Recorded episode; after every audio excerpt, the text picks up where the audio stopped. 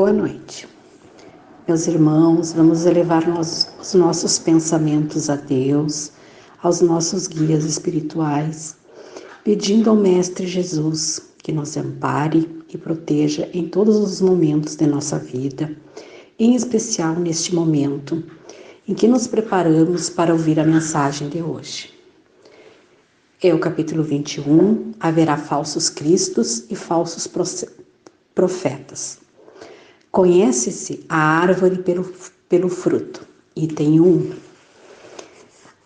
A árvore que produz maus frutos não é boa, é a árvore que produz bons frutos não é má. Porquanto cada árvore se conhece pelo seu próprio fruto.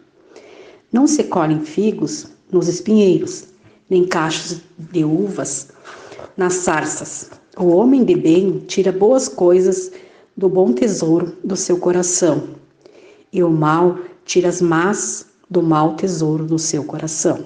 Porquanto a boca fala do que está cheio o coração. Lucas capítulo 6, versículos 43 a 45. O item 2.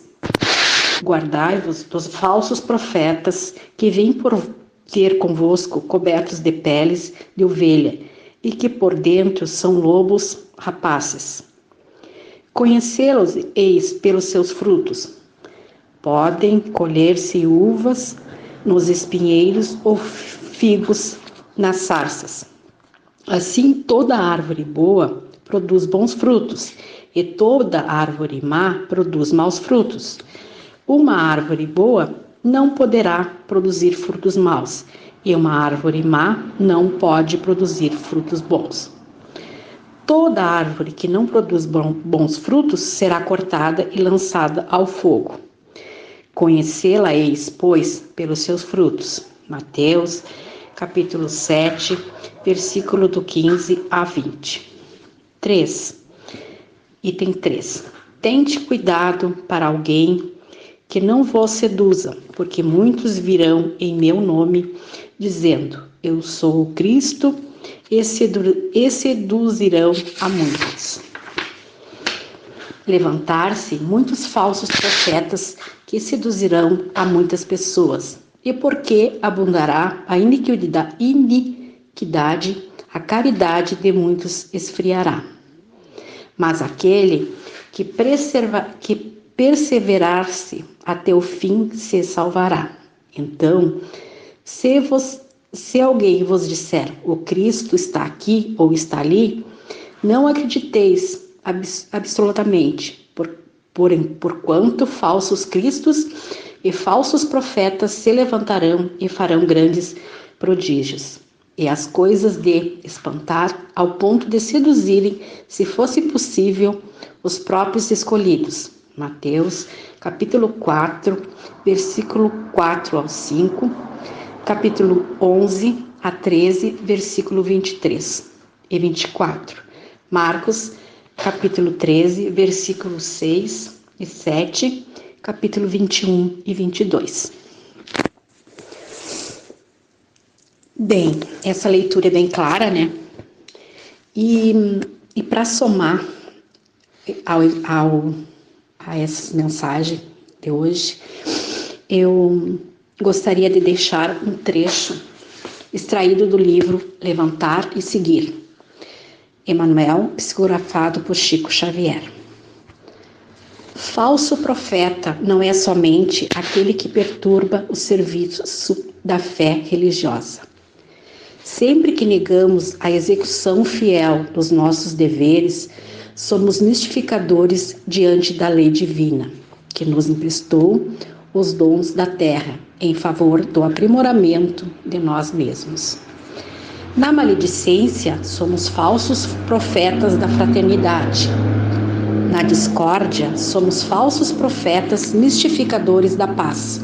Na preguiça, somos falsos profetas charlatões do trabalho. Na indiferença, somos falsos profetas inimigos do dever.